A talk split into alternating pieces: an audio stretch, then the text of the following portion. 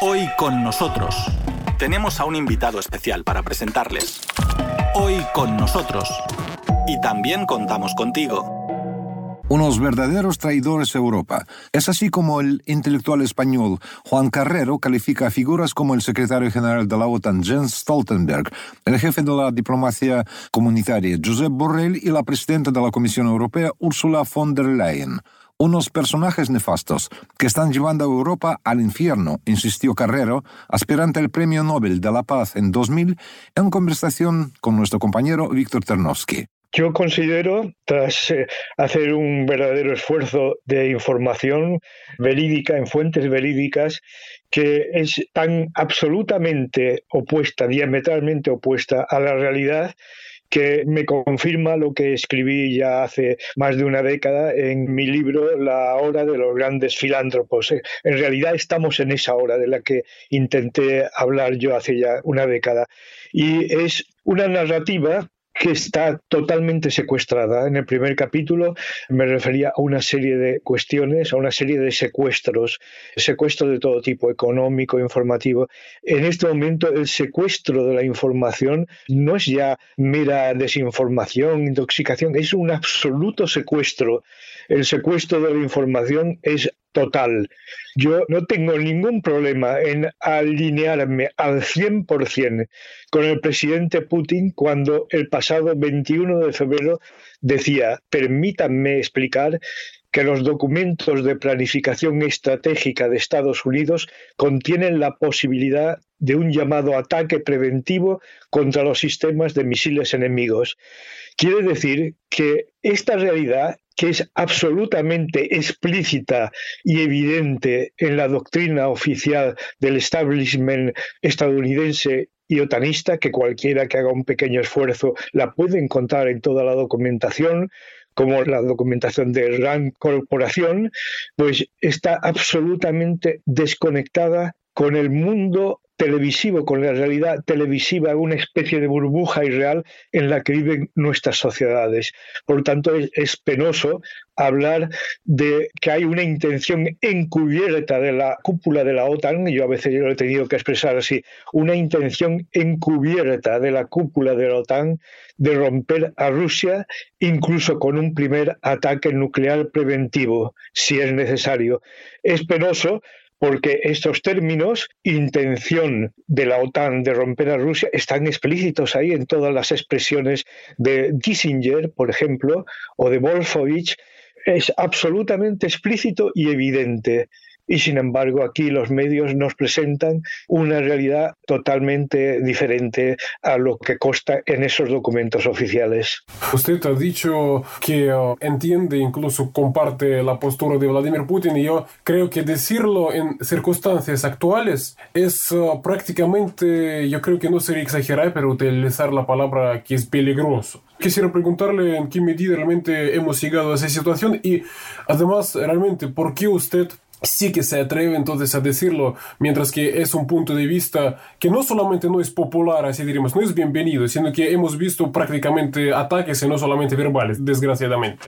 Así es, yo, yo mismo estoy impresionado de cómo en mi propio entorno se vive en esa burbuja irreal televisiva mediática y para alguien que es un convencido seguidor de Gandhi y Tolstoy y Luther King, hay algo que se llama dignidad, que hace que, aunque vayas absolutamente contracorriente, no tengo ningún problema en ir en contracorriente. Eh, mi única referencia son estos líderes y, por supuesto, Jesús de Nazaret, que se enfrentó con esta gran cuestión de la verdad ya a la autoridad imperial de aquel momento, a Pilato. No le importó y le costó la vida la gente joven usa el término este de alucinado. Yo estoy alucinado de ver cómo un presidente Zelensky puede usar y profanar expresiones de Martin Luther King sobre he tenido un sueño.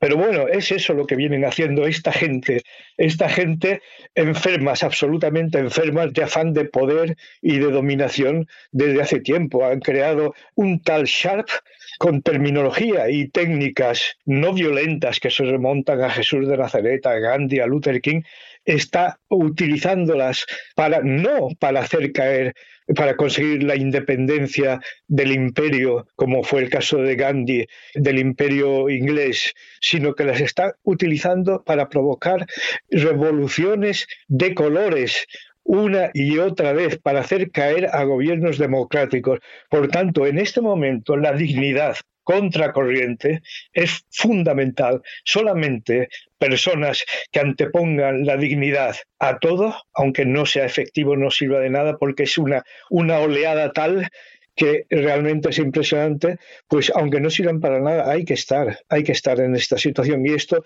lo vemos una y otra vez en Gandhi. No le importaba enfrentarse a todo el mundo. Él decía, la verdad y yo somos multitud.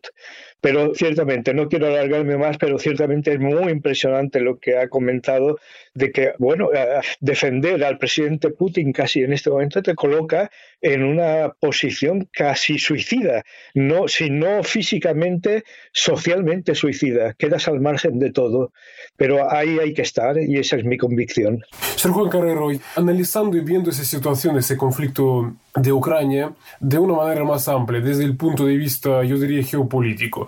¿Cuál podría ser, uh, a su juicio, la lectura ¿Qué es lo que podemos um, constatar, digamos, mirando esa situación a nivel geopolítico? Por ejemplo, el presidente Putin uh, ha dicho que lo que estamos viendo, por mucho que se intente ocultarlo y presentar que no es así, pero un uh, cambio tectónico en lo que tiene que ver con correlación de fuerzas a nivel mundial que dice que Rusia dijo basta, ¿no? Pero en cualquier caso, entrando en uh, la interpretación geopolítica, si me permite, ¿cuál podría ser la lección, cuál podría ser la lectura? Pues también en este punto estoy totalmente de acuerdo con el presidente Putin de que Occidente ha atravesado la línea roja, ha atravesado en este caso de, Ucrania, ha atravesado todas las líneas ya realmente. Hay una pregunta fundamental que he visto en algunas personas muy bien informadas como Thierry Mason, que se preguntan contra quién está luchando Putin y explica que Putin no está luchando, hablando de geoestrategia,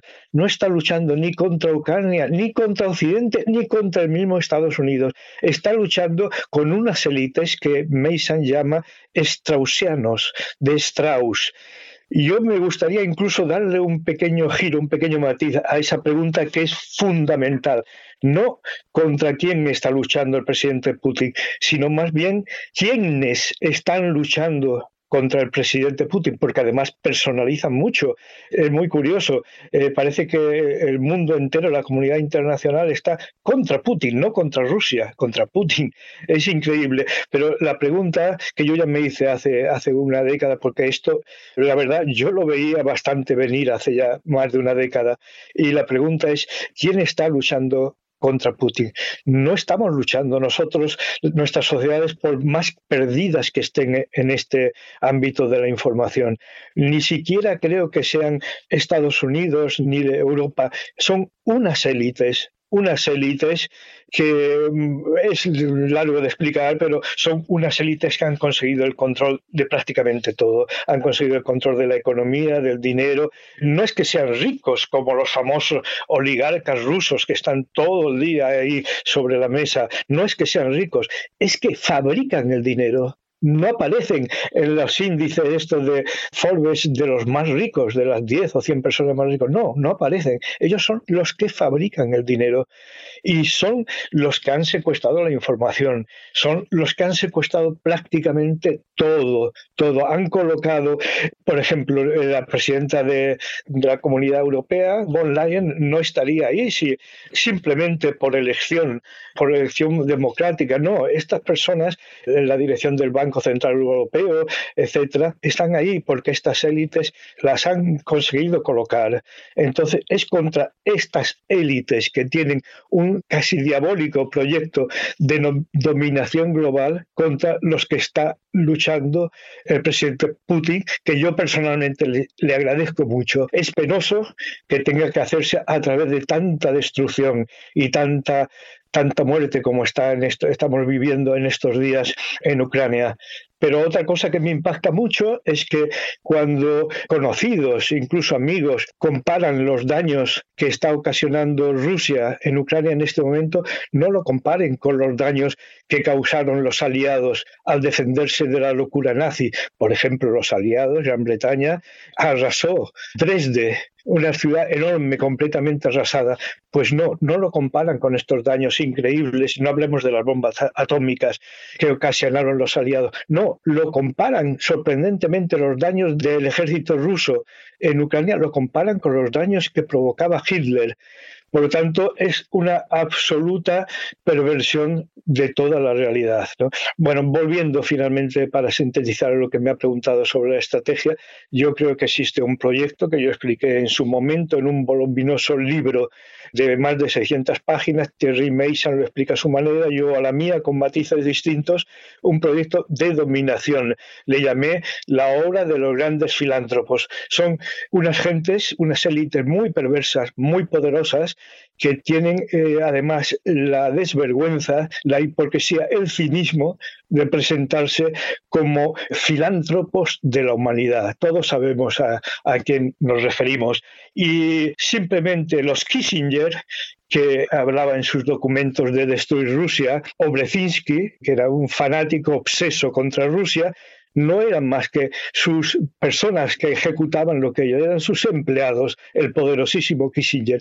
Esta élite que creó la trilateral, etcétera, etcétera, son los que realmente quieren un cambio mundial absoluto, que es, mi modo de responder a su pregunta sobre las geoestrategias y, y el nuevo orden mundial. Juan Carrero, realmente le agradezco y sería mi última pregunta, pero antes de hacer esta pregunta, también quisiera decirle un comentario porque cuando usted estaba hablando sobre destrucciones que sí las hay, por ejemplo, en Ucrania, aquí realmente estamos asistiendo también a una enorme campaña de desinformación, porque prácticamente lo están haciendo los ultranacionalistas y neonazis ucranianos que están usando a la gente civil como escudo humano y necesitan estas destrucciones y realmente están perpetrando esas destrucciones por mucho que increíble esto pueda parecer, porque además justamente Rusia es quien menos necesita y además en ningún momento ha planteado civiles como sus objetivos. Es decir, solamente yo quería decir que aquí estamos asistiendo también a una terrible campaña de desinformación en ese sentido.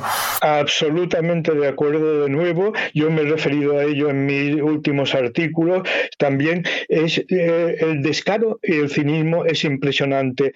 Stoltenberg, dirigiendo o siendo la cara visible de la OTAN, se permite decir, como todas las televisiones españolas, cosas absolutamente absurdas como que no existen los famosos laboratorios de armas estadounidenses, de armas químicas y biológicas en Ucrania, cuando la misma Victoria Nuland ya lo ha reconocido públicamente, está oficialmente reconocido. Y estos señores de este máximo nivel niegan hasta eso, hasta las cosas evidentes. Cuando más estos pequeños incidentes de menor medida que una guerra biológica que están sucediendo día a día, como ocurrió con el hospital maternal famoso. Eh, bueno, yo estoy tan acostumbrado a sobre todo si, si eh, vivimos en lo que el presidente Putin llamaba de nuevo muy acertadamente el imperio de la mentira, es una expresión magistral, mucho más en el día a día de la guerra, donde no hay más que propaganda, propaganda,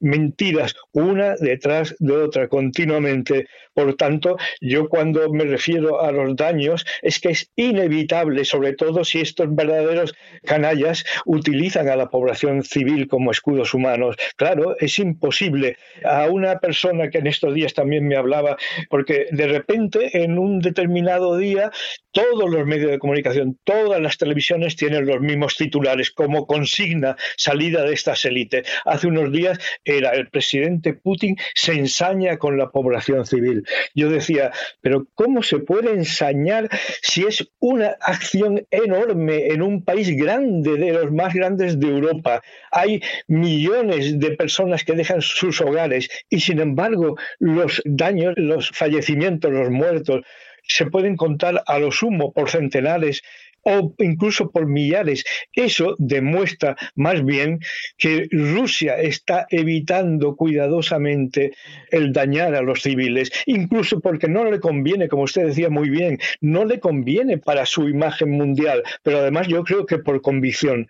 Por lo tanto, cuando hablo de daños de la guerra son los daños inevitables de la guerra, sobre todo cuando tenemos un oponente capaz de hacer estas cosas, como de escudarse en civiles. Y justamente esta última pregunta que quería hacerle sobre líderes de la Unión Europea en estos momentos, porque realmente lo que llama la atención es que ah, con sus propios manos están ah, destruyendo los lazos con Rusia y luego heroicamente, según mi percepción, entre comillas, heroicamente, por ejemplo, buscan fuentes de energía alternativas y otros socios, en vez de que me parece tan lógico tener un vecino como Rusia que nunca nunca ha incumplido sus obligaciones, nunca, por ejemplo, ha planteado el tema de supuestos cortes de suministros porque es un negocio importante.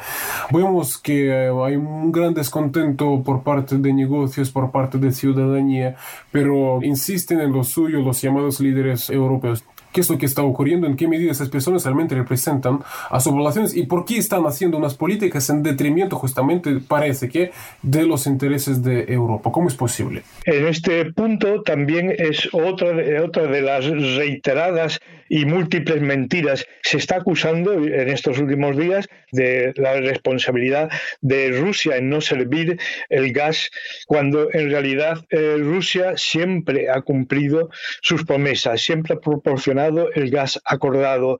Pero yo es que lo que puedan decir estos personajes nefastos, incluyendo, ¿por qué no decirlo con nombres y apellidos? El señor Borrell, en representación, se supone que de Europa, pero en realidad no representa más que a unas pequeñas minoritarias élites, pues lo que digan estos señores ni se tiene que tener en consideración. Estos señores son unos verdaderos traidores a Europa. Cuando pase el tiempo y se conozca la verdad, se verá que estos señores han trabajado para una élite que ha llevado a Europa a la guerra, unas élites que sobre todo residen más allá del Atlántico, a las que no le va a afectar para nada la guerra y que están contentísimos de que Europa y Rusia estarían contentísimos de que Europa y Rusia se destrozaran o se debilitaran mutuamente. Ellos serían los que saldrían ganando. Pero ver a estos personajes como el Stoltenberg, el Borrell o la von Leyen como representantes de Europa me parece un enorme error. Son traidores a los pueblos europeos, enemigos de Europa. Hoy con nosotros, en Radio Sputnik desde Moscú.